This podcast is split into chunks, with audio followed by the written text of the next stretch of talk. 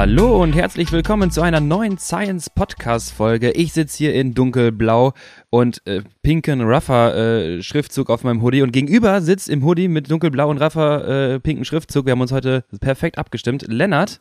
Es ist so peinlich. Wir können nirgendwo hingehen heute. Wir sehen aus wie zwei Dullis. naja, gut. Und das auch unabhängig von unseren Pullis. okay, und wir sprechen heute über das Trucker Race, also sagen wir mal, oder alias äh, Lennarts krasseste Performance in seiner Karriere äh, und Ketonsupplementation, beziehungsweise der neue, alte Hype der Ketone, was sie denn wirklich sind, was sie denn können und was man halt machen kann. Das eine hat mit dem anderen auch nichts zu tun. genau die Verbindung. Also wegen den Ketonen, ne? Schöne 1000 Euro Ketonpräparation in den letzten Wochen gemacht. Ähm, okay, also äh, wir starten, würde ich sagen, mit Trucker. Äh, für alle unsere Zuhörer. Lennart, was ist Trucker? Trucker ist so ein ganz geiles Gravel-Rennen, was ich vor zwei Jahren, glaube ich, das erste Mal bei Instagram gesehen habe. Das machen die nämlich extrem gut. Äh, haben einen ziemlich guten Instagram-Auftritt. Ja. Äh, das Trucker findet in Girona statt. Eine natürlich perfekte Gegend zum Radfahren, zum Graveln. Ähm, ich wollte da eh schon immer mal hin mit dem Gravelrad, weil so eine in der Hügelkette äh, El Sanchels, wer es kennt, ist der, der, Hausberg von Girona gefallen, halt mega viele Wege rechts und links, mhm. äh, gehen auf Gravel weg und du denkst dir halt krass, wie eingeschränkt man mit dem Straßenrad das eigentlich stimmt, ist. Ja. ja. deswegen wollte ich schon immer mal dahin. Ähm, und jetzt hat sich einfach die Gelegenheit geboten, mal das Zacker da zu fahren. Und ja, ich dachte mir, teste ich nochmal vom Three Rides in Aachen vielleicht, äh, wie das überhaupt funktioniert mit diesem Gravel-Rennen. Ähm, und äh, ja, es war auf jeden Fall ein sehr, sehr gutes Erlebnis in die Richtung. Äh, hol uns einmal mit den Stats ab. Wir haben verschiedene Rennevents beim Trucker Race. Das, ja. ich sag mal, ähm, größte Hauptrennen ist jetzt so ein bisschen. Ist die 100, ne? Das, ist, das wissen wir alle. Ist die 100, genau. Ist nicht die 200 Kilometer. Ja. Ähm, dann gibt es nochmal die größere Variante, die 360 Kilometer. Ja. Antizipierte Zeit um die 12, 13 Stunden. 200 waren, glaube ich, um die, boah, was sind das, 8, 9 Stunden oder sowas. Und mhm. du bist die 100 Kilometer 100 gefahren. gefahren. Und es gibt noch die 50. Genau. Da habe ich aber gar keine Baby Trucker. Baby Trucker. Ich glaube, nee, in, in Kennerkreisen ist das 100er schon das Baby Trucker. Das wird so ein bisschen belächelt. Das Crit Race unter den Trucker-Rennen. Genau. Ja, ah, das wäre ja die 50 gewesen. Aber ich, auf jeden Fall die 100, es waren 106 Kilometer und am Ende waren es, glaube ich, dreieinhalb Stunden. Ja. Ähm, bei uns Offroad.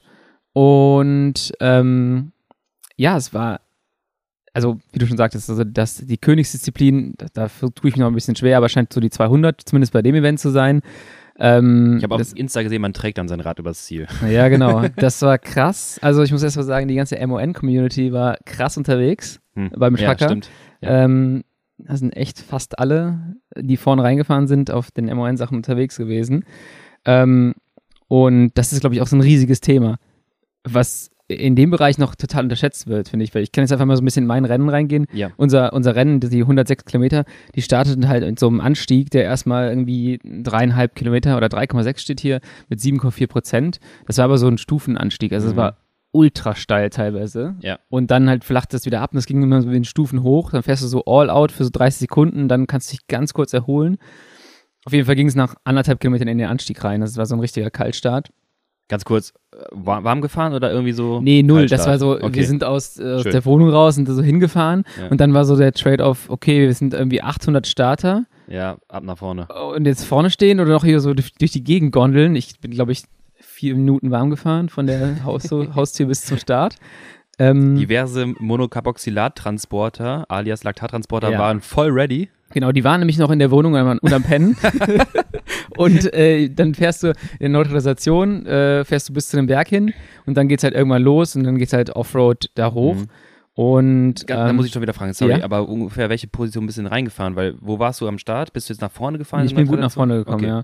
Ähm, an der Stelle hat mich Tanja echt beeindruckt. Die ist äh, die ganze Zeit vor mir gewesen in der Neutralisation, ja. hat sich richtig schön nach vorne gesneakt. Und ich hing noch so ein bisschen an Position 25. Ich dachte, so, boah, ich würde gerne weiter nach vorne. Ja. Da ging der Startschuss auch los und die ersten zehn sind sofort all out in das Steilstück rein. Genau, Attacke. Ähm, dann sind so fünf zurückgekommen und wieder zehn an mir vorbeigefahren. Und ich bin halt einfach, ich bin äh, muss ich sagen, ganz gut gepaced, ohne auf die Watt zu gucken. Also ich hab die, bin gefahren, so dass es, ich wusste so, okay, hier ist so mein Limit ähm, bin dann vorgefahren zu den ersten 15 und sobald ich da war, habe ich erstmal gehört, dass die noch am Reden waren. Dann dachte ich so, scheiße. und dann haben die attackiert und dann war ich sofort wieder weg und dann bin ich kontro kontrolliert. Wie demütigend muss das sein? Ja, dann bin ich kontrolliert erstmal fliegen gegangen. Ähm, und bin aber berghoch, war ich echt stolz, an Lorena Wiebes vorbeigefahren. Und oben auf der Kuppe war die auch nicht mehr zu sehen. Und nach der Abfahrt, in der Abfahrt äh, bin ich gefahren wie auf rohen Eiern und musste mich dann bei Lorena Wiebes entschuldigen, die dann von hinten angeballert kam und ich stand voll im Weg. Also sie hat mir 40 Sekunden auf der Abfahrt abgenommen.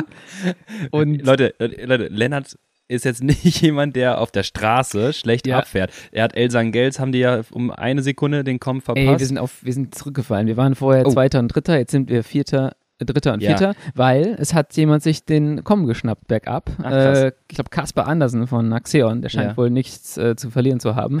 Ähm, der, scheint seinem Leben war, nicht wichtig zu sein. War eine Sekunde schneller. Ähm, ja. ja. genau, war ein krasser Unterschied so zwischen Offroad und, und Road. Äh, Offroad muss ich auf jeden Fall sagen, das, was mir am meisten fehlt, ist die Erfahrung. Ich weiß mhm. nicht, wie die verschiedenen Sachen reagieren. Auf der Straße weiß ich das ganz genau oder meines zu wissen. Und mhm. Offroad ist das so, dann fahre ich durch Schotter und denke mir so, keine Ahnung, was passiert, wenn ich jetzt einlenke. Und deswegen fahre ich deutlich vorsichtiger. Und ja. Ich muss mir eine Frage stellen. Ja? Ähm, Reifenwahl und Luftdruck. Äh, Reifenwahl notgedrungen 35 mm Reifen, okay, ja. weil nichts Passt breiteres rein. reingepasst hat. Ja, äh, Schwalbe G1 RS. Ja, gut. Ähm, genau, gut fürs geradeausfahren. Da sagte ja. Sepp aber auch, ist kein Kurvenreifen. Drückt ähm, dich so ein bisschen wieder in die gerade Position, habe ich das Gefühl. Die Seitenstollen sorgen dafür, du lenkst ein, denkst du, ich werde wieder gerade gedrückt. Ja, genau. Die sind aber auch so weit außen. Das heißt, mhm. äh, wenn du auf den Stollen fährst, hast du so eine Schräglage, dass das, weiß ich gar nicht, ob das noch hilft. Das Ding ist halt, du musst aber so tief rein, damit du diese Stollen bekommst. Genau. Das heißt, zeig die Eier, sonst stürzt du. du rutscht eigentlich die ganze Zeit so ein ja, bisschen. Und damit musst du halt irgendwie klarkommen. Das muss dir bewusst sein, dass du nicht sofort stürzt. Ja. Ähm, dann Luftdruck 2,7 vorne, 2,9 hinten hat mir Sepp ausgerechnet. Okay. Ähm, also relativ hart, ja, was aber halt gut so war, weil ich bin vorher mit ähm, beim ersten Mal äh, mit irgendwie 2-2 gefahren, habe ich jeden Stein gemerkt. Ja, der geht auch auf Felge durch. Das genau. Muss aufpassen. Ja, auf jeden Fall zum, zum Rennen zurück. Ich war oben, dann aus der ersten Gruppe, es waren irgendwie so 15 Leute, waren wir abgehängt, äh, mit so vier Leuten. Bergab haben wir jetzt nicht viel gut gemacht. Äh, dann ist die Gruppe von hinten nochmal mit Lorena Wiebes und zwei anderen aufgefüllt worden. Dann sind wir im Flachen so ein bisschen hinterher gegondelt mit der Gruppe. Haben, glaube ich, nochmal vier Stück eingeholt. Was heißt denn gegondelt? So ja, also ungefähr. Keine Ahnung. Also ich bin, äh, ich bin, weiß ich nicht, ich bin nicht viel von vorne gefahren, würde ja. ich mal behaupten, weil da waren zwei oder drei, die gar nicht gefragt haben. Da waren so ein paar, also das war sowieso. das ist so geil beim Gravel Race. Das war beim ne? Gravel Race. das ist so geil. häufig. Da gibt es so viele. ähm, die, die, denken einfach, du musst vier Stunden Vollgas fahren. Ich bin irgendwann neben so einem Franzosen und guck den an und sag so, was ist hier los? Sagt der, I think they have a date for lunch. und dann dachte ich so, ja, das kommt mir auch so vor. Auf jeden Fall kommen danach noch so zwei, drei Hügel. Ähm, und wir sind bestimmt, äh, was weiß ich, 30, 40 Minuten in der Gruppe hinterhergefahren. Mhm. Ähm, und die Gruppe hat auch dann gut zusammengearbeitet und wir haben die ersten 15 Meter eingeholt mhm. irgendwann. Dann kam eine Flachpassage. Also es war super flach, aber auch super windig. Und dann war es auf einmal wie so ein Straßenrennen, wurde einfach Windkante gefahren auf Gravel. Und ich hatte das Gefühl, einige haben das noch nie gemacht und andere, da waren jetzt auch in der Gruppe auch ein paar erfahrene Leute drin, zum Beispiel Jay McCarthy, der bis vor zwei Jahren, glaube ich, noch bei Bora gefahren ist, Purito Rodriguez. Äh, Legende. Legende. Ähm, Lorena Wiebes haben wir dann verloren am nächsten Anstieg und die hatte danach auch nochmal platt. Äh, das heißt, die war dann raus aus der Gruppe. Ähm, ja, und dann waren noch so Leute wie Mattia De Marchi, der die 360 Kilometer gewonnen hat, sich am nächsten Tag gedacht hat, ich fahre nochmal die 100. äh, Ein bisschen deprimierend, aber gut. Genau. Ähm, ja, war auf jeden Fall ganz lustig auf dieser Windkante ja. und ähm, da ist die Gruppe auch richtig gut auseinandergeflogen. Und was ich halt gemerkt habe, deswegen meinte ich das mit dem Fueling, mhm. hinten raus in dem Rennen sind halt so viele Leute einfach krachen gegangen bei Intensitäten, wo ich gesagt habe, so Leute, ihr seid vorher so viel schneller gefahren. Also ich ja. bin am Berg abgehängt worden, wir haben es ja jetzt hier offen, 14 Minuten 29 mit 319 Watt. Das sind dann, was hast du gesagt? 4,8 äh, Watt pro Kilo. Ähm, war für mich wahrscheinlich eine meiner besten Leistungen ever in dem Bereich. Ähm, das heißt, die Leute waren ja, habe ich ja eben gesagt, die haben schon, die haben noch gequatscht, als ja. ich da schon geklemmt habe. Das heißt, die waren auf jeden Fall sehr viel stärker. Faktisch eigentlich. waren sie sehr stark. Sehr, sehr stark, genau. Und dann sind die erstmal sehr viel Führung gefahren äh, und durch die Gegend geballert. Und zum anderen haben die halt, glaube ich, sich einfach nicht richtig versorgt. Mhm. Weil die sind dann irgendwann bei 250 Watt, drehe ich mich um, es war irgendwie so eine Minute zügig und ich drehe mich um, wir haben die Hälfte der Gruppe verloren. Wo ich dachte so, krass. Das, die haben halt hinten raus richtig krass abgebaut. Mhm. Ähm, ich habe, ja, Versorgungsstrategie war sub suboptimal. Mhm. Ich bin mit einer Flasche ähm, Fast Carb hochdosiert gestartet, habe die andere an Svenja Betz ge gegeben, die zur ersten äh, Verpflegung äh, kommen wollte und auch da war, muss man sagen. Ähm, aber ich war halt deutlich früher da, als ich das gedacht habe oder als das jeder gedacht hat. So, ich glaube, alle, alle, die beteiligt waren, haben gedacht, so ja gut, dann kommt der halt irgendwann so zweite, dritte Gruppe. Ähm, und dann kam Sven ja gerade so an, als ich in, um die Kurve gefahren bin, habe ich dementsprechend halt eine Flasche für die ersten 80 Kilometer gehabt. Ja, ja, ja. Und es war sehr warm. Ähm, das heißt, ich hätte also mehr Flüssigkeit gebraucht, aber ich hatte vier Gels dabei und die haben richtig krass funktioniert. Also ich habe es ja eben in der Vorbesprechung schon mal gesagt, ich hatte für zehn Minuten das Gefühl, ich bin Gott, als ich das Koffeingel, äh, das Matcha-Koffeingel mir reingezogen habe. Ähm, und die Gels gingen auch noch gut runter, obwohl der Mund sehr trocken war, nur dann war ich extrem froh, dass ich 20 vor Ziel nochmal meine Race Cup Flasche bekommen Mhm. habe, weil ich das Rennen dann auch relativ passiv gefahren bin. Ich wusste, okay, also da fuhren dann halt Leute weg, die ersten vier oder ersten drei sind weggefahren, Mhm. mit einem noch, der ist dann später zurückgekommen. Und ich dachte mir so, gut, die, die haben sich so weggeekelt. Ne? Dann dachte ich so, ja, springst du hin, springst du nicht hin. Dann dachte ich, aber meine Flasche ist leer. Ich habe alle Gels verbraucht. Ich fühle mich noch okay, aber ich, ich riskiere das besser nicht. Bin Ja. halt recht passiv gefahren. Ähm, ja, was halt, glaube ich, in der Situation auch gut war. Ich will jetzt auch nicht behaupten, dass ich da irgendwas gewonnen hätte, wenn ich was gehabt hätte, aber ich glaube, ich wäre ein, an, ich wär ja. ein anderes Rennen gefahren Ja, von der Aktivität her. Dann hatte ich am Ende die Flasche bekommen, 20 vor Ziel, dann gab es noch zwei Hügel. Dann hat sich die Gruppe wieder geteilt. Wir waren nur noch zu viert, hinter Ja. den dann nur noch drei Spitzenreitern. Also der Porito Rodriguez hat dann attackiert, so wie das an der Mürde Huime macht. Geil. Und äh, Mathieu De Marchi, ich und einer vom Team Armani waren noch dabei. Und dann hat der Mathieu De Marchi oben halt irgendwie den Elber draufgeschmissen und es wie so ein Diesel hat. Also die Lücke war da Mhm. und der hat dann dafür gesorgt, dass die Lücke auch nie wieder zugegangen ist. Ah, krass. sind wir die letzten Kilometer zusammen gefahren. Und ähm, also ich glaube, Mathieu De Marchi wollte auch nicht mehr wirklich sprinten. Und ich bin dann Vierter geworden und war halt mega überrascht, hat mega Bock gemacht. Und ja, Ich habe jetzt mal gerade überschlagen, ungefähr 270 Gramm, 260 Gramm Carbs zugeführt während des Rennens. Ähm, sprich Ja. 4 Gels 120, 80 Gramm Race Carb am Ende oder Power Carb, äh, Ja. 200 und diese Fast Carb am Anfang, Ja. 270. Ähm, das ist ja auch eine gute Menge, aber es ist auch eine Menge, die du brauchst bei diesen drei Stunden. Wie viel war es? Drei Stunden? dreieinhalb, ja. Dreieinhalb Stunden, ja. Genau, dreieinhalb mit, glaube ich, 2,49 MP. Ähm, und ich hätte wahrscheinlich sogar ein bisschen mehr äh, machen können. Ich habe äh, einen Super Sapiens Sensor drin gehabt, Ja. habe danach gesehen, dass ich eigentlich immer ganz gut unterwegs war. Mhm. Es wurde, lustigerweise sieht man so einen Punkt, wo da der Blutzuckerspiegel anfängt zu droppen. Mhm. Und das war, glaube ich, dann kurz danach habe ich die Flasche bekommen, weil mir war vorher schon so ein bisschen so, oh, so es wird Ja, langsam schummrig. Ich glaube, jetzt gleich könnte es zu Ende sein. Und eigentlich war dann die Verpflegung da. Und äh, Und daran Ja. sehen wir ja, dass deine Verpflegungsstrategie relativ gut funktioniert hat. Natürlich wäre sie natürlich ne, besser gewesen, hättest du die Flasche da bekommen, wärst du safer unterwegs gewesen. genau. Und wir hatten ja, glaube ich, äh, am Mittwoch schon ein bisschen diskutiert, dein Move, nicht die Gruppe hinterher zu gehen, aus Respekt vor der Situation, dass ich eventuell krachen gehe, weil ich jetzt keine Flasche Ja. habe, war, glaube ich, der absolut korrekte, korrekte Weg. Das ist nicht, das ist nicht affektiert, äh, affektiv entschieden, sondern wirklich Ja. vorausschauen. Das muss man in der Situation nach zweieinhalb Stunden Rennbelastung erstmal hinbekommen. Ja, ich glaube, das ist was, was ich, ich kann mich ganz gut einschätzen. Und mittlerweile, weil wir hier immer so rumnörden jede Mhm. Woche, kann ich auch dann ganz gut einschätzen, was ich machen sollte und was nicht. Ja. Und ähm, ja, ich glaube, wenn ich dann da hingesprungen wäre oder was auch immer, dann hätte es halt einen ziemlich lauten Knall gegeben und dann wäre halt sofort vorbei gewesen. Dann Ja. hättest du mich da äh, nicht mehr annähernd in irgendeiner Gruppe gefunden. Deswegen Rechts-Links-Platten. Rechts-Links-Platten, ja. Und nee, also es war richtig cool. Ich, das ist Schön. halt so, ich habe null damit gerechnet. Vorher irgendwie, ich bin so den Berg hochgefahren, dachte mir so, ah krass, ich glaube, es waren nur so 20 Leute vor mir.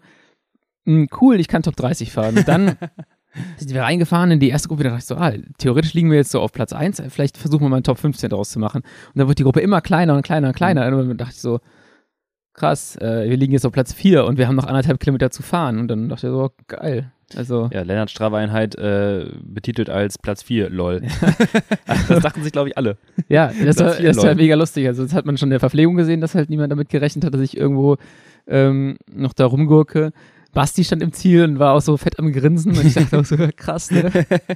Ja, und, Nee, es war, hat mega Bock gemacht und ich freue mich jetzt tierisch auf Aachen. Ja. Ich glaube, Aachen wird nochmal deutlich besser besetzt sein. Ja. Und von der Art und Weise, wie, ähm, dann da gefahren wird. Ich glaube, in Aachen sind mehr Straßenfahrer da. Die Dynamik wird eine andere sein. Die Jungs sind auch tendenziell explosiver, was dann halt die reinen Gravel-Fahrer, die auch so längere Distanzen fahren, halt eher nicht sind. Ne? Also Ja. Am Ende so, so einen Hügel zu fahren wie beim Tracker jetzt, der noch dreieinhalb Minuten so 3,70 oder sowas ist, Mhm. das geht. Aber wenn dann halt so Leute da am Start sind, die normal Conti-Rennen fahren, die fahren halt dann irgendwie für 50 und dann, dann war es das auch für mich. Ja, da wird es schwierig. Dann wird's ich bin auch mega gespannt, wie es da wird. Ähm, ich bringe meine Trucker-Erfahrung auch noch kurz vom Ja. Wochenende mit da rein, weil ich bin auch äh, Trucker, habe ich teilgenommen als Als Coach. Coach. Genau, ich hatte drei Athleten im Rennen und äh, von diesen drei Athleten, darfst du mal kurz eine Zahl raten, wie viele Stürze bei drei Athleten? Also ich weiß schon mal, dass Sepp gestürzt ist. Die Anzahl Also, aller äh, Stürze äh, bei drei Athleten in, in quasi an dem Tag. Sieben. Es sind sieben. es sind sieben Stürze gewesen. Äh, erstmal Grüße an der Stelle. Äh, es geht allen soweit gut und ähm, die anderen beiden fahren auch direkt am Wochenende wieder weiter. Also eigentlich alle fahren am Wochenende Ja. weiter. Sepp hat es mit einem äh, voll, sagte, ein Windböe hat sein Hinterrad einfach weggenommen und hat sie dann Mhm. halt bei, ich, ich habe mal durchgeguckt, die Training Peaks Einheit, ähm, sie ist Tempo 45, 33, 19. Das sind Ja. die drei Sekunden. Kannst dir vorstellen, wie, wie er geflogen ist über den Schotter. Also sieht auch dementsprechend aus. Ja, ihm geht soweit mittlerweile zum Glück wieder besser. Ähm, dann, äh, ja, ein Athlet, Paul, war auch relativ gut im Rennen unterwegs. Der war ganz lange, aber relativ lange auch bei, bei äh, vorne mit dabei. Sagte, Paul Voss hätte er nicht halten können so am Anstieg. Das ist doch noch eine Lücke gewesen, aber war dann gut unterwegs. Ja, Paul Ja, soll richtig krass, Ja. richtig krass Der gefahren sein. Wir haben dann am nächsten. Tag auch mit, mit Nathan Haas noch gesprochen. Er sagte, Mhm. oder jeder, mit dem du gesprochen hast, Paul war krass unterwegs. Ja. Lag natürlich auch wieder an den MON-Sachen. Und Sepp würde sagen, den Schwalbereifen, aber gut. Schwalbereifen sah am Ende nicht mehr so gut aus, muss ich sagen. Ja, stimmt, stimmt. Aber noch schlimmer sah die Zipfelge aus, als er das Rad über das Ziel getragen oh hat. Gott, ja. Aber man muss sagen, ich bin am, äh, am Tag der Abreise, am Montag nochmal Mhm. den Single Trail gefahren, den die gefahren sind. Ja, das war kein Wunder, dass da halt Ja, das Ganze, also da waren schon richtig fette Steine. ja, schön. Und wenn du da drüber fährst, Game Over. Ja, äh, ich setze noch eben hinten ran. Mhm. Äh, Rosa, meine Athletin, auf den 200 Kilometer hat immer Top 10 geschafft, lag noch zwischenzeitlich auf Platz 6 oder 4, glaube ich, als sie fast Ja. aufgeben wollte. Bei der ist, also ich habe ein paar Bilder gesehen, der rechte Schalthebel war weg, das Schaltwerk funktionierte nicht mehr, war irgendwie im Crash-Mode, hatte nur noch einen Gang. Ähm, die hat einfach, der, der Sattel war weg, die Sattelschale, es war nur die, das Gestell von der Sattelschale am Ende nachher von dem Bike. Sie hat dann irgendwie, ich weiß nicht, ob sie jetzt im Stehen zu Ende gefahren, ich weiß nicht, das ganze Fahrrad auseinandergefallen. Durch Ey. diverse Stürze, weil irgendwie hinten reingefahren und ne, irgendwie, das ist halt Gravel-Rennen, du hast eine Kurve, einer stürzt, alle bremsen, die nächsten hinten schießen drauf, weil sie nicht zum Stehen kommen. Es wird auch ein Fest in Aachen werden, ich bin da richtig gespannt drauf. Ich habe keine Stütze gesehen. ja, super. Also das war krass. Ich hatte, also als ich die Strecke angeguckt habe, dachte ich so, oh, Mhm. Backe. Aber bei uns ist keiner gestürzt. Doch, am Ende aus der unserer Gruppe. Stimmt, Hab ich erzählt. Anderthalb Kilometer vor Ziel. Äh, der Fahrer von wie Armani. Das war so eine leichte Off-Camber-Sektion und der Off-Camber teilte sich. In der Mitte ging es halt so in so ein Loch rein. Und da ist der da wirklich am, am zweiter Posi in das Loch gefallen. Da haben wir uns umgedreht, geguckt, dass er wieder rausgekrabbelt kam. Und der war dann auch am Ende auf dem Zielfoto, beim Ziellauf ist der direkt an meinem Hinterrad. Ich wusste gar nicht, wo der noch hergekommen ist. Ach krass, Der muss richtig krass wieder rangestrahlt sein. Äh, das war der einzige Sturz, den ich gesehen habe. kurzes Loch gefallen. Ja. Okay, sehr gut. Ähm, Thema, Thema Aachen, äh, meine Idee, ähm, korrigiere mich, aber ich bin nicht ganz sicher. Ich überlege schon fast, ob ich mit Trinkrucksack fahre, auch wenn wir einen Rundstreckenkurs haben und annehmen könnten, weil ich gemerkt habe auf dem Gravel, hast du noch nicht ausprobiert, ne? Du Nee. trinkst deutlich häufiger, wenn du so einen Schlauch hast, den du nur eben rannippen musst, weil du ständig damit beschäftigt bist, auf so einem technischen Kurs immer zu bremsen, anzutreten. Du hast die Hände permanent an einem Lenker. Wenn es nicht lange geradeaus geht, trinkst du, oder du greifst nicht zur Flasche. Das habe ich gemerkt und ich überlege, ob ich mit Trinkrucksack fahre, wo dann Race Carb X gelöst ist, äh, wo ich dann halt so ein bisschen mich da leer arbeiten kann und am Ende vielleicht im Finale noch eine Flasche annehmen und fertig. Ich kann dann quasi ohne Flasche fahren, bin autonom. Mhm. Außerdem Machst du, machst du die Flaschen trotzdem rein wegen Aerodynamik, leere Flaschen? habe ich auch schon überlegt, ob ich die Aeroflaschen dran packe, um das Rahmendreieck zu schließen. Ähm, Boah, äh, keine nach Ahnung, dem, kann sein, ja. Nach dem Video von Dylan Johnson äh, auf YouTube kann man gucken, die haben äh, ein paar Sachen im Windkanal durchgetestet. Trinkrucksack schneller als ohne. Aerobuckel. Aerobuckel, genau das. Ja. Haben die auch Ja. getestet, ob man den vorne reinmacht? Beim Äh, Zeitfahren. Ähm, Stimmt, den, den ist neue Triathlon. Äh, Ja, das Trend, haben ne? die auch getestet. Ähm, tatsächlich bei Kenneth Schramm haben die so getestet, ob das schneller ist mit dem Radio vorne Ja, und ja. alles und das war auch schneller. Ähm, ja, aber Trinkrucksack habe ich gar nicht. Ich weiß gar nicht, wie so ein Ding funktioniert, aber ey, super entspannt. All in, ne? Ich, ich glaube, ich glaube, da würde ich es mal ausprobieren. Ja, gut, das macht tatsächlich Sinn. Also auf der Runde kann man eigentlich gut annehmen. Ja. Es ist ja, wir fahren, glaube ich, sieben oder acht Runden. Genau. Du kannst auf der Runde, können halt Betreuer sogar an mehreren Stellen stehen, weil du kreuzen kannst. ja. Das heißt, theoretisch hast du recht viele Möglichkeiten anzunehmen. Auf der anderen Seite, das, was du sagst, ist richtig. Wenn du gerade irgendwie so all out beim Gravel unterwegs bist, dann hast du nicht irgendwie die Hand frei zum, Genau. zum Trinken. Du greifst viel weniger runter. Das habe ich in, auch wenn Kansas nur geradeaus ging, aber ich habe es Ja. in Hufalise zum Beispiel gemerkt. Ich habe so viel gesehen, dass Leute nicht so gut, äh, also beim Weltcup letztes Jahr, Ja. äh, dass sie halt nicht sich verpflichtet haben. Nummer eins, weil sie teilweise auch die Verpflegungsstationen verpasst hatten, da war keiner mehr da, dann sind die halt komplett out of äh, stock Ja. und ich denke mir so, ja, ich bin halt theoretisch fürs ganze Rennen gefühlt, ich bin, komme damit gut durch. Und zum anderen hast du da den Schlauch von mir aus dem Mund, kannst trotzdem Abfahrt runterbremsen und kannst Ja. immer wieder dran nippen. Selbst wenn attackiert wird, an der Windkante oder was, trinke ich dann halt meinen Race Carb. Und das Ja. habe ich, das würde ich so nie machen. Das Ja, habe ich dann halt das gemerkt, dass das schon sehr praktisch ist. Ich meine auch der psychologische Aspekt. So, du weißt, du hast alles dabei. Ja. Ich bin da die ganze Zeit gefahren, dachte so, ach du Scheiße. Dann habe ich Svenja gesehen, die dann in der letzten Verpflegungsstelle war. Und dann habe ich irgendwie schon so aus 500 Metern gewunken, wie so ein Irrer. So, Hier, hier, bitte, bitte. ich sterbe sonst. Ja, ich dachte eigentlich, die, die schrecke ich zu rechts weg. Und ich Ja. dachte, die steht irgendwie an der falschen Stelle. Und dann habe ich schon so völlig panisch gewunken. Geh rüber. Und die hat sich wahrscheinlich gedacht, was ist mit dem? Ja, Also da auch nochmal äh, Shoutout an Svenja Bitz, die auch Zweite geworden ist bei den, bei den Stimmt, 200ern. Ähm, genau, das war unsere, unser Swanee an dem Tag. Und äh, ja, kein, kein Vorwurf an sie, dass sie in der ersten. Verpflegung nicht da war. ja, die war wahrscheinlich zu grau und kam da nicht hin. Ja, Okay, äh, Überleitung Aachen steht jetzt am Wochenende, äh, am nächste Woche an, so. Genau. Ähm, das heißt, wenn ihr es jetzt hört, in genau einer Woche fahren wir ihr könnt, noch, Rennen. ihr könnt noch bis Sonntag, den 7. Mai melden. Ja. Und wenn ihr keine aktiven Rennfahrer oder Rennfahrerin seid, dann würde ich trotzdem sagen, kommt vorbei, Ja. weil äh, coole Messe, viel Programm drumherum und auch Genau. richtig gut zum Zuschauen. Genau, Und- definitiv. Dann am Sonntag gibt es auch noch einen Social Ride, einfach. Genau, Ja. wir machen Samstag, äh, also nochmal kurz die Programmagenda. Äh, ich weiß selber nicht, ob ich Freitag mir die Strecke anschaue, ob ich hinfahre, das weiß ich noch nicht genau, lassen wir mal noch offen. Ähm, vielleicht kombiniert das mit Nummern abholen, damit Samstag kein Stress ist, weil Samstag, Lennart, Mhm. 7 bis 8 Uhr Nummern abholen in Aachen. Ich weiß nicht, ob das, das mag, der Crit Racer, 15 Uhr Start, mag der gar nicht. Ähm, Nee. Genau, Freitag eventuell kleine, kleiner Streckenrecon. Samstag das Rennen, 9.30 Uhr, glaube ich, ist Start äh, für, für unsere Klasse. Dann, äh, genau, 120, Kil- 130 Kilometer ballern äh, und am Sonntag ist dann entweder 80 oder 120 nochmal Ja. Social Ride. Gucken wir mal, wie, was die Beine noch hergeben. Bisschen Party Pace, bisschen Spaß haben. Party Pace. Party Pace. Genau, das ist Aachen. Ähm, vorher noch LVM in Fischeln. Sonntag, ja. Grid, 7. Mai. Bin ich, bin gespannt. Da, bin dabei. ja, ich, ich werde auch fahren. Ich bin mal gespannt.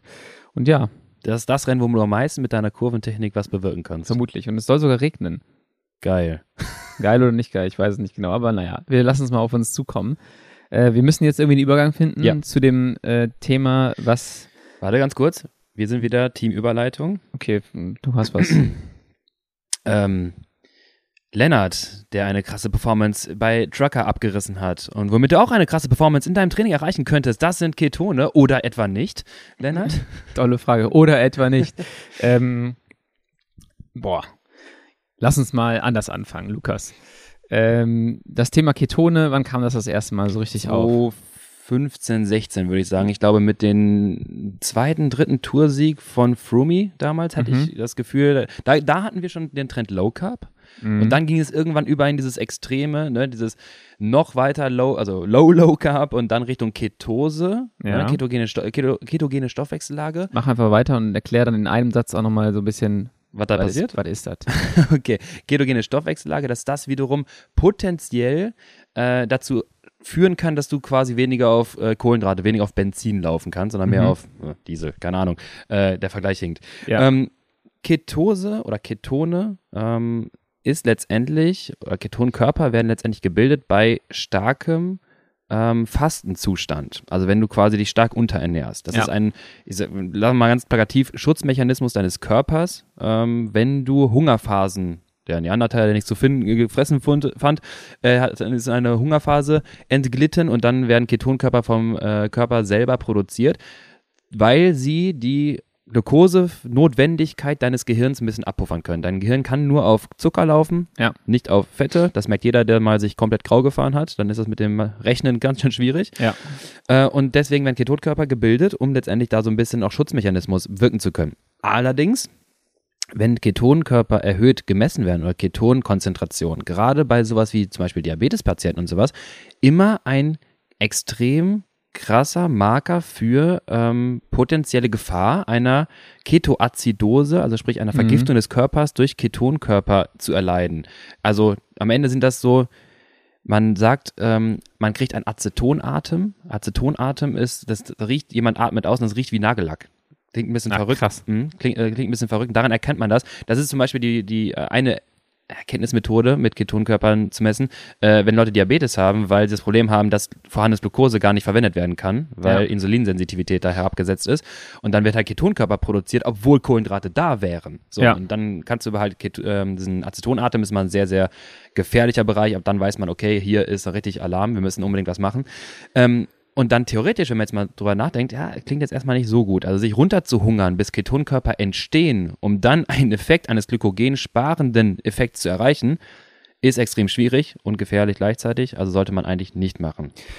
Denn wenn du dann äh, diese Ketone produzierst mhm. durch den eigenen Körper, dann bist du jetzt nicht, dann du bist ja in so einem Zustand erstmal nicht leistungsfähig. Du genau. müsstest dann schnell Kohlenhydrate zuführen. Genau. Dann ist aber wieder die Frage, wie viel produzierst du und wie viel ne, bleibt halt noch übrig. So, sogenannte Bioverfügbarkeit von Ketone, genau. Genau, das heißt, sagen wir, du produzierst dann da fünf Ketone. genau. Ja. Machen wir mal fünf. Und dann haust du dir das Race Cup rein, ja. um ganz schnell noch die Kohlenhydrate zu ja. haben.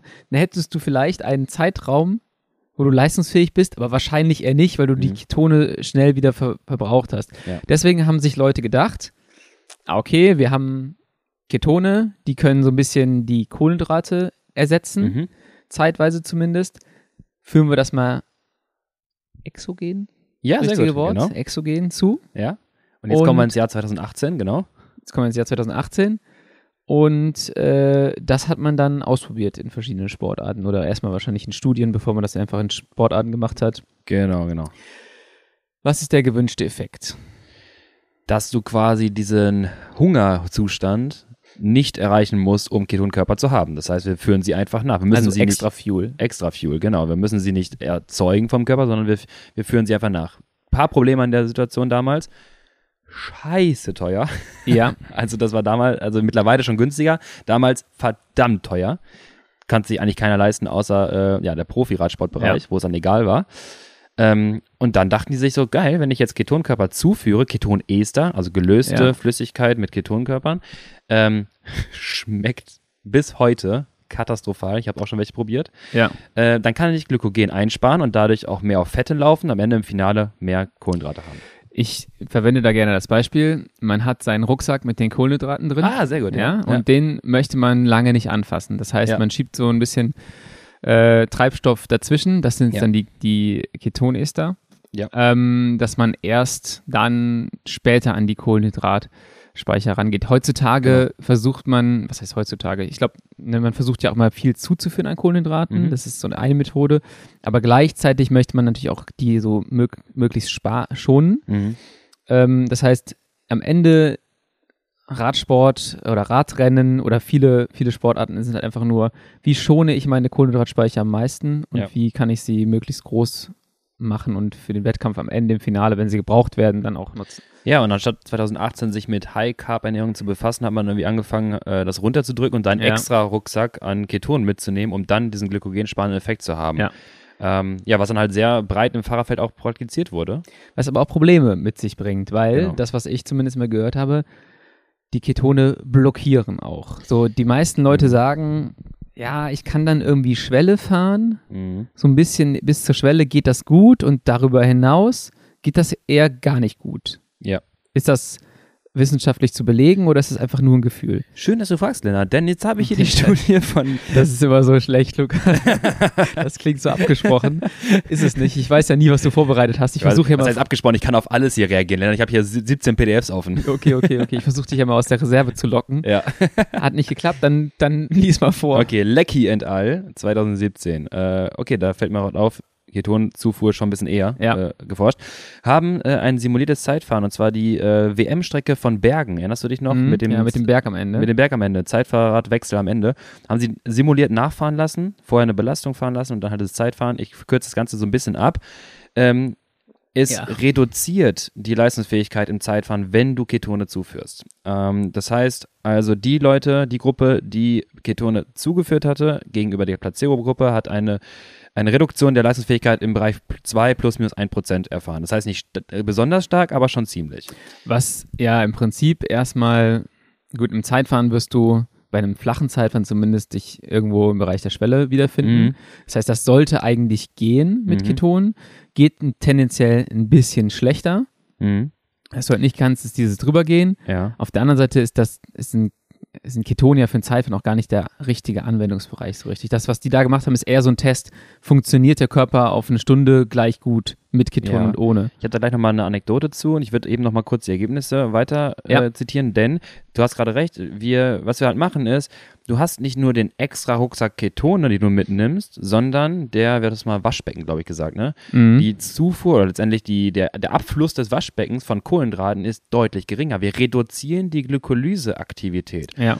Um halt einen sparenden Effekt zu erzeugen. Ja. Was ja erst einmal vielleicht gar nicht so schlecht klingt, weil, warte mal, ich verbrauche ja weniger Kohlenhydrate, ist ja ganz cool. Aber wenn weniger Kohlenhydrate da sind Dann und kann man Ketone das vielleicht nicht abpuffern können, dann kannst du den Turbo nicht zünden. Ja. Und da sieht man auch in den Ergebnissen nachher, wenn wir die Blutlaktatkonzentration uns anschauen, die haben quasi erst ein Warm-up gefahren und dann sie das Zeitfahren gefahren, Ja. beziehungsweise erst ein Protokoll, wo sie ein bisschen entleert haben. So, und dann siehst du eigentlich ab der, ich glaube, sie haben alle äh, 15, 20 Minuten gemessen, Laktatkonzentration, irgendwie dreimal in dem ganzen Test. Beginn des Testes, kein Unterschied, Laktatkonzentration. Und ab der Hälfte des Testes, also mit TT, siehst du schon, dass die Gruppe mit Ketone deutlich, signifikant weniger Laktat produziert als Ja. Gruppe Placebo.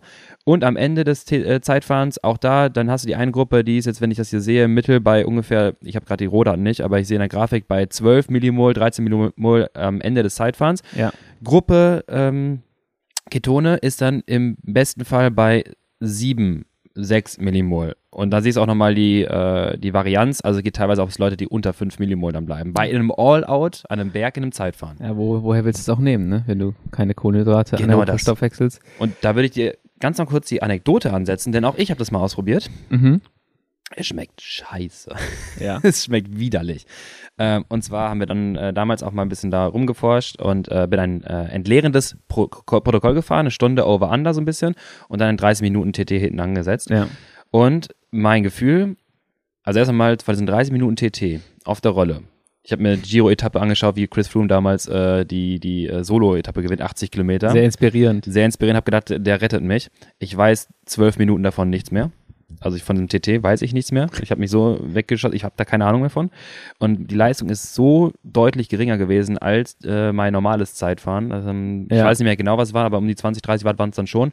Krass. Und ich bin zwei Tage später oder einen Tag später krank geworden. Ich hatte direkt Fieber nachts. Einen Tag richtig heftig und dann ging es einigermaßen. Und in dieser gleichen Untersuchung hatte ein anderer Proband auch am nächsten Tag Fieber.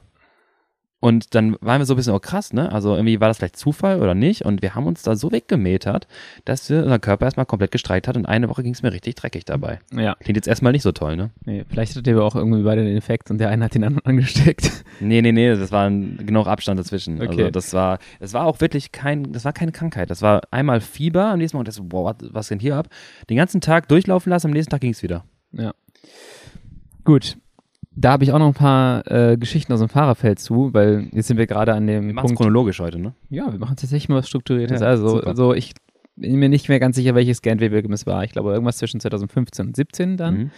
Ähm, soll wohl Track Fredo sich gedacht haben, wir packen den Ketonpuffer dazwischen, damit wir Ja. an unseren Rucksack nicht ran müssen. Ja. Ähm, und dann ging es halt leider nach 20 Kilometern auf die Windkante. Und keiner von denen konnte richtig den Turbo zünden und dann hat es halt das ganze Team erstmal abgehängt. Und das ist halt so bei Klassikern, ja, in der Theorie ziemlich geil, wenn du deine Kohlenhydratspeicher äh, schonen kannst, Mhm. weil da macht es mega viel Sinn. Aber das Risiko, wenn früh sehr schnell gefahren wird, dann bist du halt erstmal weg. Dann, dann kannst du nicht so tief gehen und dann hast du ein richtiges Problem. Und ich meine, ich meine zu wissen, dass auch viele von den Leuten, die bei Paris-Roubaix letztes Jahr 2022 ähm, von der Windkante überrascht worden sind, als äh, Ineos, glaube ich, damals losgefahren Mhm. ist. Die hatten, glaube ich, das ganze Team vorne und Dylan von Baal hat am Ende das Rennen auch gewonnen. Aber ähm, da waren einige Teams hinten, die auch Ketone für das Rennen zugeführt haben, weil die dachten, okay, die ersten Stunden werden langsam. und hinten raus geht's los und dann sind die erstmal abgehängt und dann kannst du auch so schnell nicht mehr ranfahren. Ja, ne? Dann musst du die Situation auch irgendwie aussitzen, bis die Ketone sozusagen raus sind Mhm. und du langsam wieder Gas geben kannst. Ich meine, für die Helfer würde ich mal sagen, aus taktischer Sicht, du bist abgehängt als Kapitän, so dein Helfer soll jetzt da zwei Stunden Schwelle hinterherballern, Mhm. ist okay, ne? Also die müssen ja nicht krass tief gehen, sondern die fahren dann einfach und können die Lücke versuchen zu halten im Schwellenbereich. Du Aber- kannst ja dann, du kannst ja deine Fahrer anders dosieren. Der eine Helfer brauchst dann am Anfang nicht, weil der kann nochmal sein, sein Turbo Genau. zünden und die anderen mit ihrem reduzierten Abfluss Ja, müssen erstmal gespart werden. genau. Auf jeden Fall hat das immer wieder, glaube ich, jetzt in den letzten Jahren auch das Renngeschehen so ein bisschen verändert. Verrückt, ne? ähm, welche Teams wann auf Ketone gesetzt haben und wann nicht. Ja.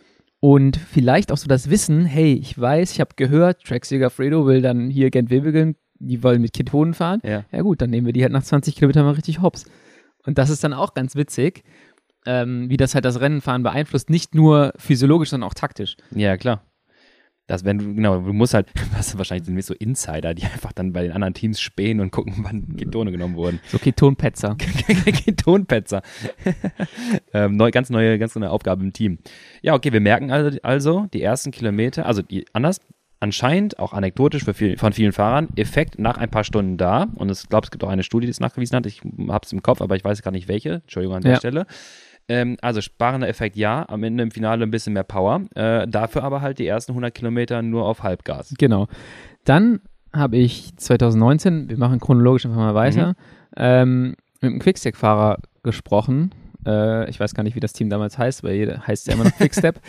ähm, der mir sagte so, hey, nee, wir nutzen die Ketone gar nicht im Rennen, sondern wir nutzen die für die Recovery. Wir kriegen bei einer Grand Tour, beim Giro, abends immer die Ketone und also nach der Etappe. Mhm.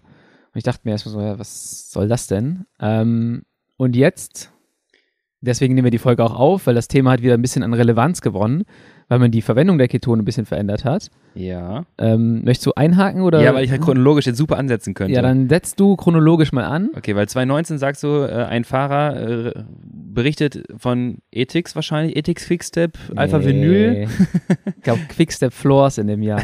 von Quickstep Floors, dass sie das äh, nach der Belastung nehmen. Und im gleichen Jahr, 2019, bin ich auf einem Kongress, den Science and Cycling Kongress, als der Tourstart in Lüttich, glaube ich, war. Ja. Und ein Wissenschaftler aus der KU Leuven, Die zusammenarbeiten mit dem Team Quickstep. mit dem angesprochenen Team Quickstep Alpha Vinyl Floors Ethics, sagt, ähm, Leute, nehmt das, nehmt die Ketone nicht während der Belastung. Wir messen eine, eine starke Reduktion anscheinend des pH-Werts, habe ich noch in Erinnerung, also sein, aus seinen Ergebnissen. Äh, das Mhm. heißt, also er sagte, wie eine Art Vergiftung deines Körpers, was dann auch so ein bisschen reflektieren könnte unsere Ergebnisse, die wir hatten, damals, die wir da getestet haben.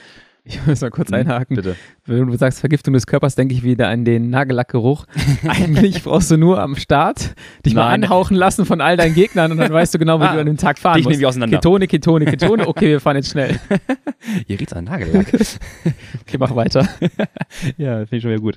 Ähm, genau, der meinte, Leute, Linz nicht bei der Belastung. Wir merken auch eine, genau, Hemmung einfach der kompletten Glykolyse und auch in unseren Ergebnissen, auch da, ne, zu meinem Time Trial, ich habe auch kein Laktat mehr am Ende produziert. Ja. Ne? Das ist echt ein bisschen doof, wenn du halt ne, Laktat produzieren musst. Wir haben über unseren Turbostoffwechsel so häufig hier schon gesprochen im Podcast. Wenn du den halt abschaltest, ist halt doof im Radrennen. Wir sind keine Triathleten. Da gibt's halt Over-Unders. Kurzer Einwurf. Das Bitte. kann jetzt für, zum krassen Exkurs führen. Machen Oh Gott. Ketone für einige Fahrertypen mehr Sinn? Also für mich, nee, aber eigentlich Für dich bestimmt nicht? für mich bestimmt nicht. Ja, gut, für mich nicht. Nee, weil du Ich würdest halt beantworte mir meine Frage gerade selber, weil ich Ja. dachte, okay, wenn ich halt viel Laktat tendenziell produzieren kann, Ja. aber das machst du ja auch, ja. und bei dir hat es nicht funktioniert. Ich dachte, man, man cuttet vielleicht nur ein bisschen von der äh, Glykolyse runter, aber man, man reduziert tatsächlich für Deine- alle irgendwie gleich viel. Ja, wenn deine, deine VHC Max gleich bleibt, die Mhm. ja nicht abpuffern kann, was du durch deine mangelnde Ja. Glykolyse sonst an Energie erzeugst, Oh Gott, dann wird bei mir ja wirklich. dann bleibst du halt nach der Kurve, einem Antritt auf der Köhe, bleibst halt stehen. So, ja, gut, ich mache jetzt hier mein Standgas. okay, okay. Dann Das wird's ist die Frage jetzt beantwortet. Zurück zur K.O. Leuven, zurück zum Jahr 2019. Ähm, genau. Der sagt halt, nee, nimmt's nicht bei der Belastung, aber wir haben festgestellt, und zwar haben die eine ziemlich geile Studie gemacht. Die haben ihre Probanden drei Wochen lang beladen mit Training, wo sie wissen, irgendeiner muss es absegnen, das ist immer ganz geil, wo die wissen, dass es so katabol ist, dass sie hinten raus krachen gehen. Das Ja. Training kann nicht wirksam sein. Das ist ein kataboles Training. Also, sie haben eine Grand Tour simuliert. So, Wer und dann sich für sowas. ist auch richtig geil. Drei Wochen richtig einfach wegmetern. Und haben dann festgestellt, dass die Gruppe, die Ketonester zugeführt hatte nach der Belastung abends, signifikant geringere Leistungseinbruch in der letzten Woche nachweisen konnten als die Placebo-Gruppe oder als die Normalo-Gruppe. Das heißt, die Gruppe, die Ketone zuführt, hat weniger katabole Prozesse in diesen drei Wochen. Ne? Wie gesagt, es ja. war ein Training, was sowieso katabol wirkt und die eine Gruppe hat sich ein bisschen mehr davor bewahrt. Und das war so der Stand 2019. Damit ist das Ganze so ein bisschen stehen geblieben. Das heißt, Ketone nicht während der Belastung unbedingt, weil hemmt extrem und ist vielleicht gar nicht so ein bisschen das, äh, der, der große Gamechanger. Aber ja. nach Belastung scheint es dazu zu sorgen, äh, irgendwie ist da was, wir werden äh, unser, unsere Fähigkeit so ein bisschen erhalten können. Dann hatte ich jetzt nicht mehr so viel davon gehört bis zu diesem Jahr. Genau. Und ich glaube, dann äh, hat man sich dieses Jahr diese Studienergebnisse mal genommen und sich gefragt, okay, es scheint ja auch bei einer Grand zum Beispiel gut zu wirken im Recovery-Bereich. Warum ist das eigentlich so? Ähm, und dann kommt dieses Wort auf einmal auf Twitter wieder zum Vorschein, EPO. EPO! Da gehen erstmal die, bei den meisten Leuten die Alarmglocken. Ähm, und bei an. allen Wissenschaftlern werden die Augen so begeistert groß. Ja, also das Ding ist ja erstmal, EPO produziert der Körper selber. Und ähm, Erythropoese. Genau. Nennt sich das dann. Und ähm, dementsprechend ist das jetzt erstmal nicht verboten, weil jeder produziert EPO. Ja. Und was man jetzt gesehen hat mit den Ketonen scheinbar ist, dass die körpereigene EPO-Produktion äh, angeregt wird ja. oder verbessert wird durch die Zufuhr von Ketonen im Recovery-Prozess. Genau, also die Daten, die Gruppe um Porphyr heißen sie, ähm, Kauleuven, hat sich halt, genau, die, die Daten haben angeschaut und haben halt geguckt, was haben sie halt für, für Marker. Anscheinend, keine Ahnung, ob das ein bisschen liegen geblieben ist, ob das mhm. weniger im Fokus stand, ob das schon länger da war. Auf jeden Fall wurde die Studie dieses Jahr erst publiziert und haben sich aber angeschaut, okay, ähm, was hat denn diese, was haben denn die zwei Gruppen irgendwie auch metabolisch was unterscheidet die beiden? Ja. Und Gruppe Ketone, und jetzt erkläre ich mal ganz kurz, die sind das Training gefahren, genau, und haben direkt nach dem Training einmal eine Menge von 25 Gramm Ketonester, also Ketonsupplementation, ähm, direkt nach dem Training und abends nochmal 25 Gramm Ketonester-Drink zugeführt, also 50 Gramm pro Tag, ja. jeweils quasi nach dem Training. Und dann hat man festgestellt, ähm, dass die, genau, EPO-Konzentration im Körper deutlich erhöht war. Nach diesen, in dem Fall war es drei Wochen, plus eine, ich glaube, Deload-Woche. Ähm, und weiterhin noch, und das ist sehr, sehr spannend für die ganzen Sportwissenschaftler, die Parameter VEGF, Wando, oh Gott, sorry, äh, Vasto, Wando, oh Gott, mal gucken. Lass es einfach Endothelial so Growth Factor, ähm, Vasto, Vasto, Endothelial Growth Factor, VEGF, ist ein Marker für ähm, Gefäßwachstum, für ja. Kapillarisierung, also für verbesserte Durchblutung deiner aktiven Muskulatur.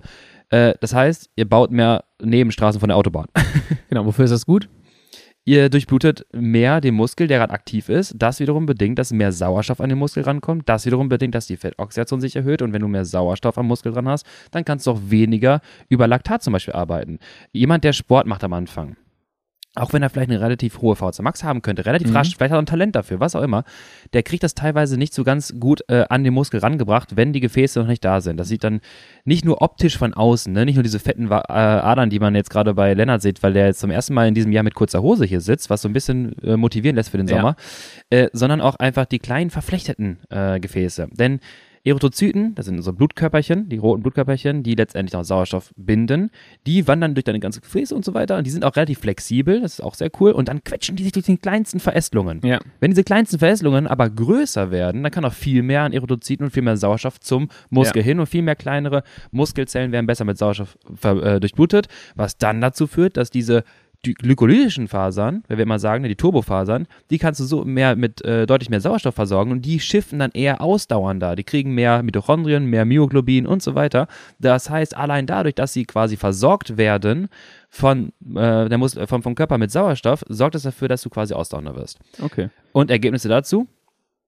Äh, VEGF äh, oder anders Capillary to Fiber Perimeter Exchange Index, das heißt Kapillarisierung zu Muskelfasern, hat sich gesteigert um 44 Prozent.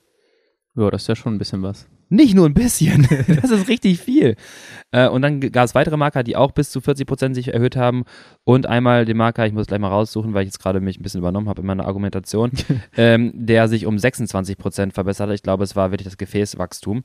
Und das innerhalb von drei Wochen ist ein riesen immenser Faktor, denn das ist einer der größten Leistungspotenziale teilweise manchen Athleten, dass der Sauerstofftransport Nummer eins, ne, also ne, du hast mhm. dann die roten Blutkörperchen und so weiter und du hast im, äh, auf lokaler Ebene die Mitochondrien und man hat dann mal eine, eine Studie zu, durchgeführt, die gemerkt haben, okay, die Mitochondrien sind gar nicht ausgelastet, die könnten viel mehr Sauerstoff ziehen. Deine Fabrik ist gar nicht ausgelastet, da könnte mhm. viel mehr Rohstoff an die Fabrik ran, die sind ja gar nicht äh, auf Vollanschlag und wenn du natürlich mehr Gefäßwachstum und mehr Sauerstoffversorgung zu der Muskulatur hinbringen kannst, dann hast du mit den größten Gamechanger gefunden.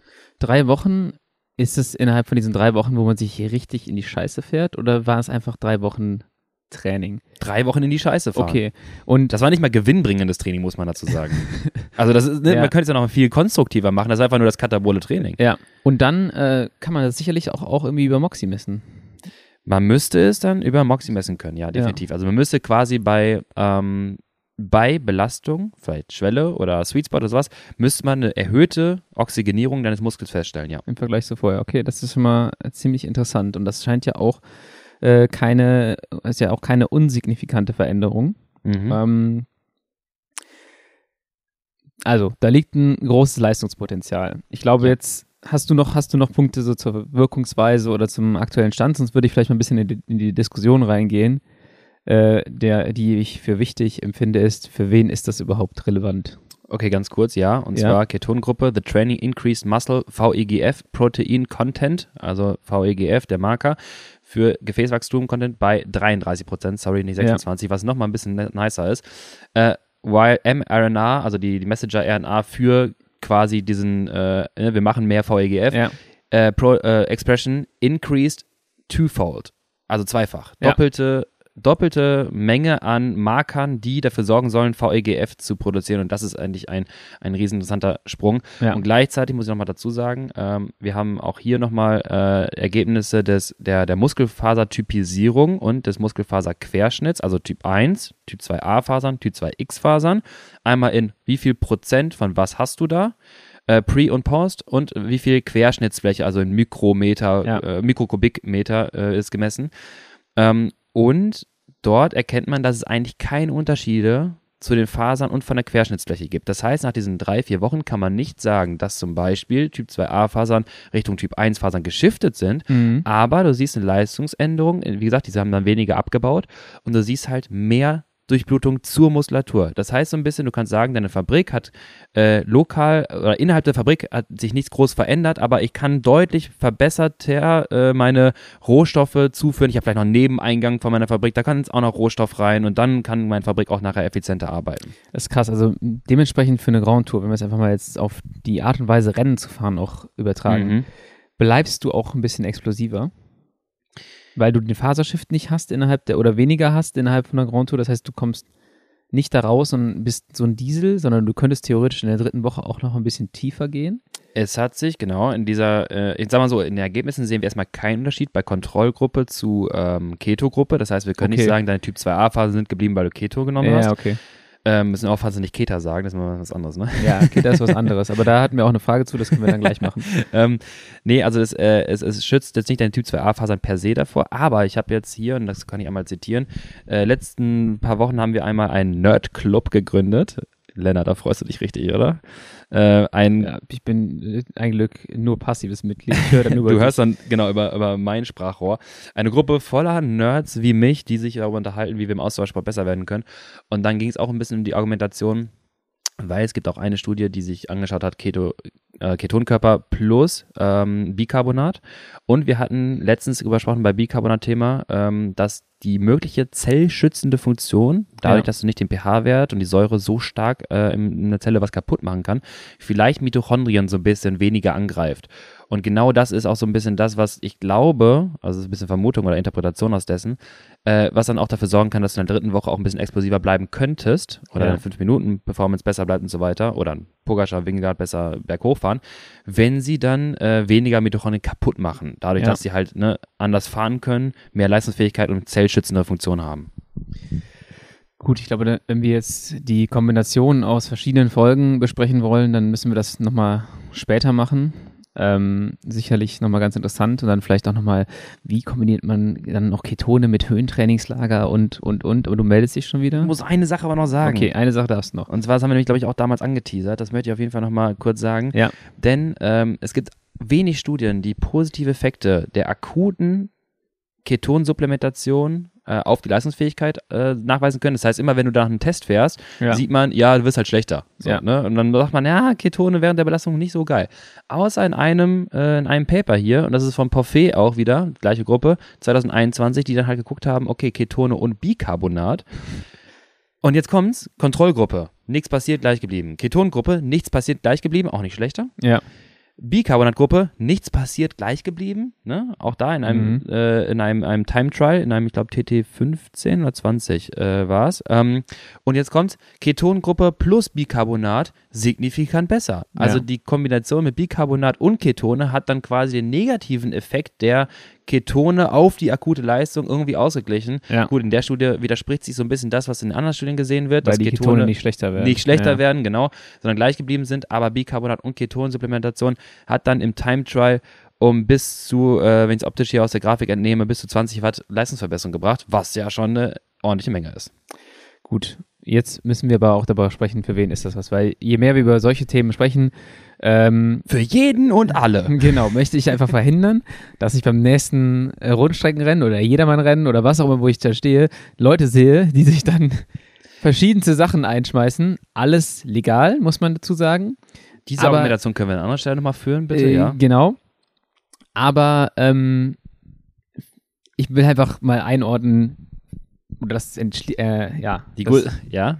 Die größte Hürde an der Stelle ist erstmal ja gut, der Geschmack. der, das, ja, nein, nein, nein, noch das Geld. Ein, einer davor. Genau, der finanzielle Aspekt. Also eigentlich siehst du nur äh, Ketonenkörpersupplementation nur, wenn du Gucci-Tasche hast. Gut, also für, erstmal für Millionäre, ähm, für die meisten Leute ist, äh, haben sie auch schon auf Twitter geschrieben, Morten ja schon zu teuer.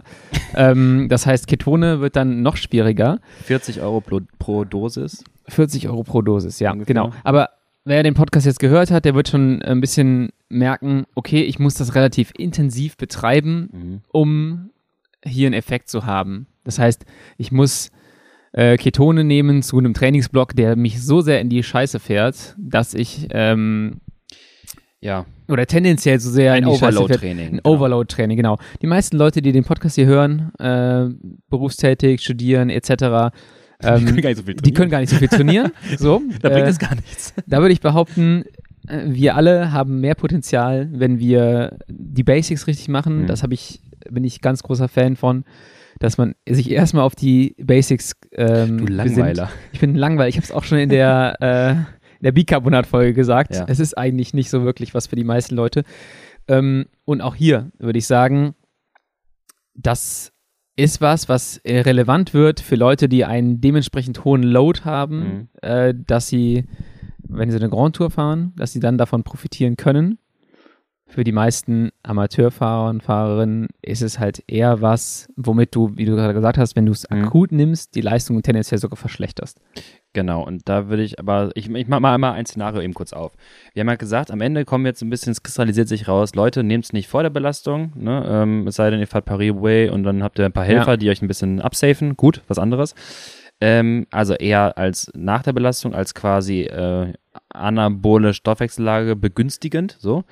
Ähm, und dort haben wir auch in unserem Nerd Paper Club, äh, demnächst stelle ich mal die Leute auch mal vor, äh, da haben wir mehr Zeitraum dafür, ähm, auch quasi äh, drüber gesprochen, okay, es wird wahrscheinlich, warum denn die EPO-Produktion nämlich angeregt ist, das haben Ja. wir auch in der Studie festgestellt, ähm, es ist wahrscheinlich eine durch die Ketonkörper angeregten Zustand des Fastens deines Körpers simuliert. Ne? Also das heißt, dieser Fastenzustand sorgt Ja. auch dafür, das ist ja auch die Idee von nüchternen Low-Carb-Training, dass du mehr Mitochondrien und so weiter ausbildest und EPO bildest, weil du ein, der Körper quasi dann äh, gezwungen ist, mehr Fette zu oxidieren und dann etwas effizienter Ja. zu arbeiten.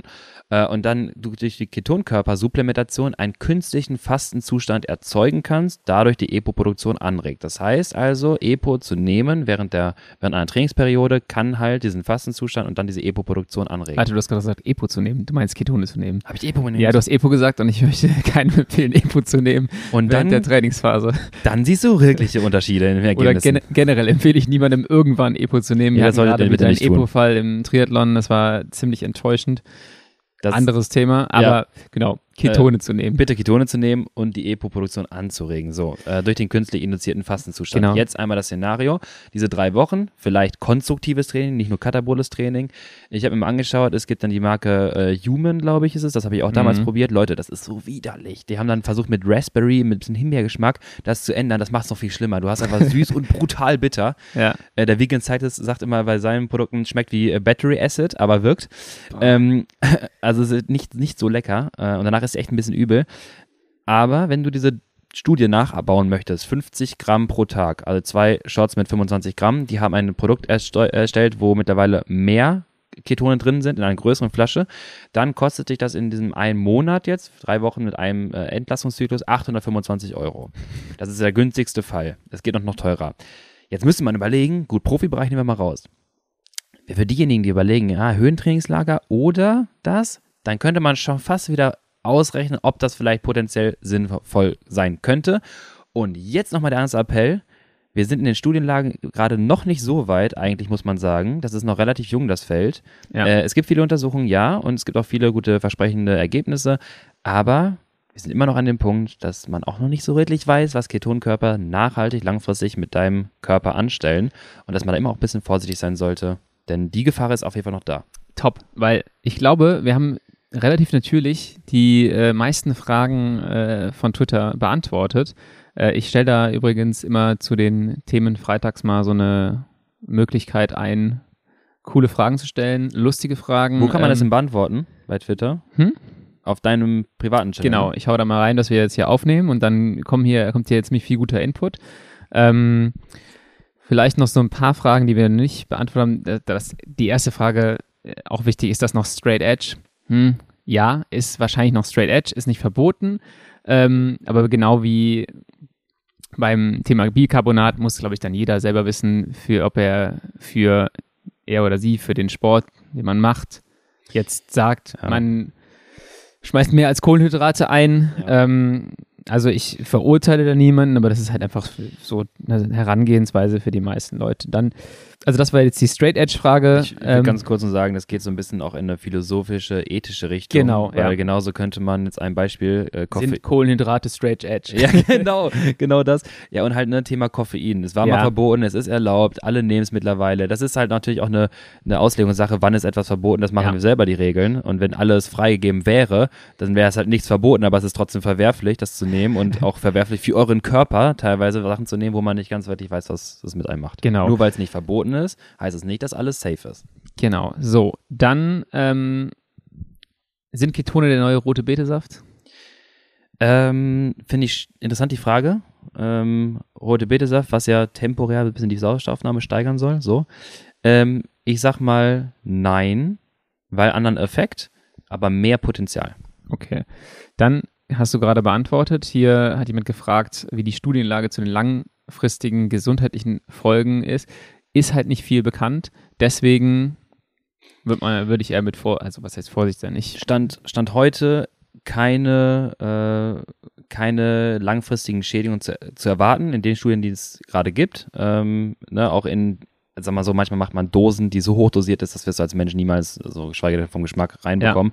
Und selbst da ist auch bei Mäusen erstmal kein, äh, keine Supplementation bitte. Äh, keine Krebstendenz, was festgestellt worden, was ja meistens dann zusammenhängt. Allerdings, äh, ne, wir wissen das noch nicht langfristig und man muss einfach abwarten. Ja. Gut, dann noch äh, zwei Fragen zum Thema Drogen. Äh, Vor- und Nachteile zum, zu Speed. und die Frage, wirkt das so wie Keta? ähm, ich, weiß nicht, ob du da was, ich weiß nicht, ob du da was zu sagen kannst. Also Ketone hast du ja schon mal genommen. Jetzt kannst du hier noch äh, andere Sachen gestehen. Äh, Also mein, äh, mein Pferdeschmerzmittel, das hat anders gekickt, sag ich dir. ähm, da kannst du drauf treten wie, ein, wie sonst was. Nein, ähm, ich kann da keine Aussage zu sind tätigen. nicht so ernst gemeinte Fragen. Ähm, Finde ich doch immer. Aber bitte, genau, beim Google nicht verwechseln Keto mit Keta. Genau, nicht das Falsche bestellen. Ja, genau, das meine ich. Und ähm, Ja, dann haben wir noch eine Frage, die muss ich jetzt ganz kurz raussuchen. Ähm, zum Thema Strategie.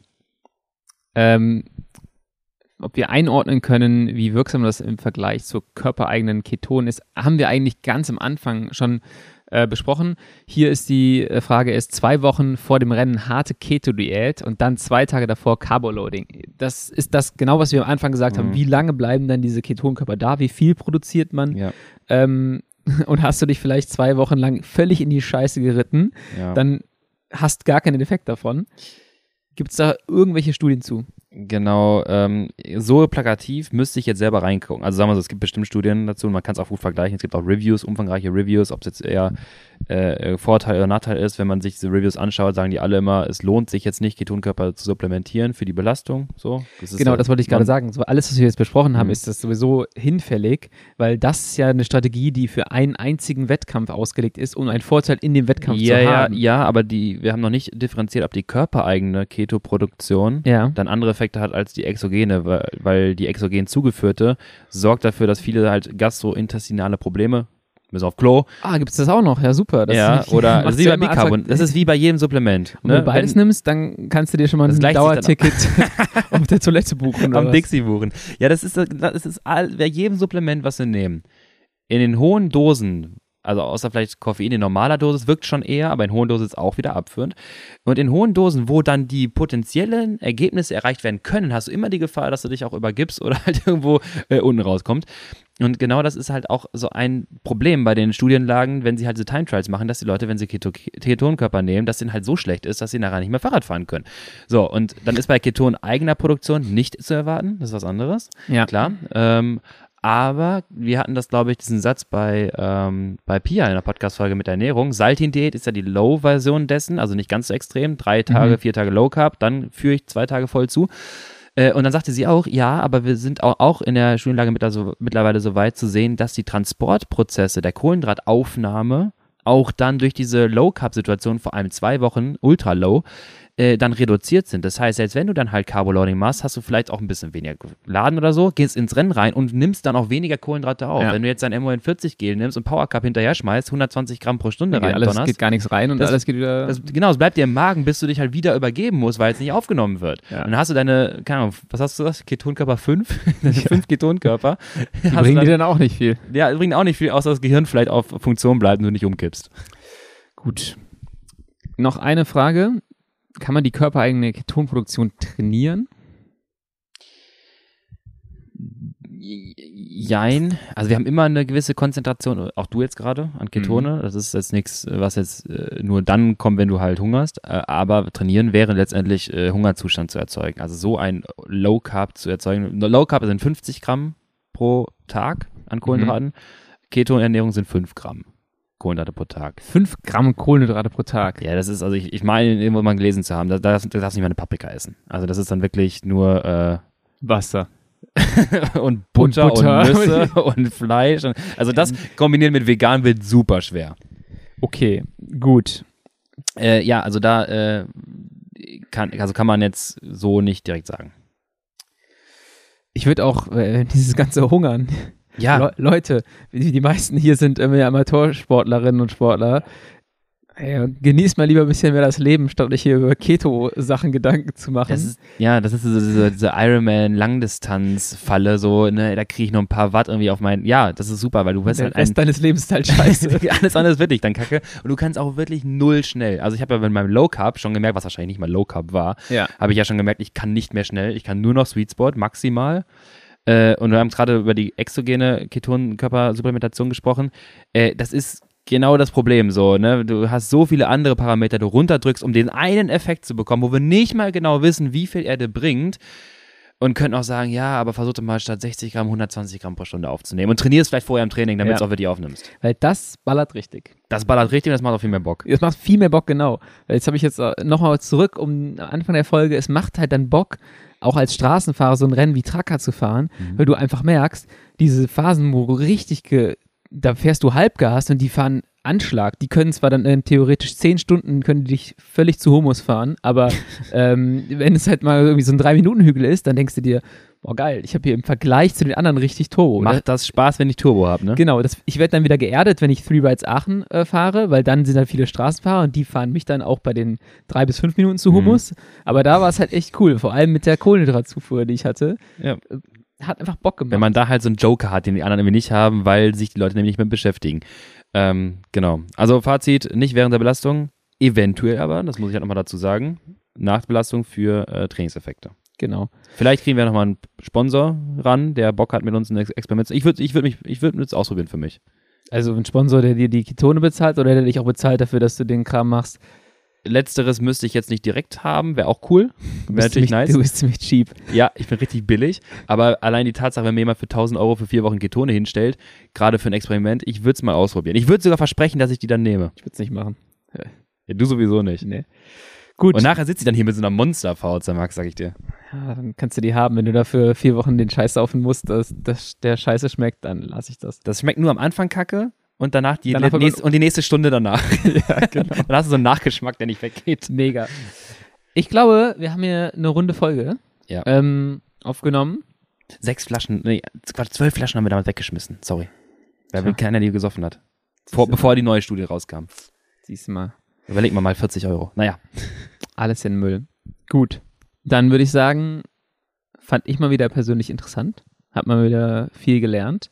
Und ich würde sagen, wir hören uns nächste Woche wieder.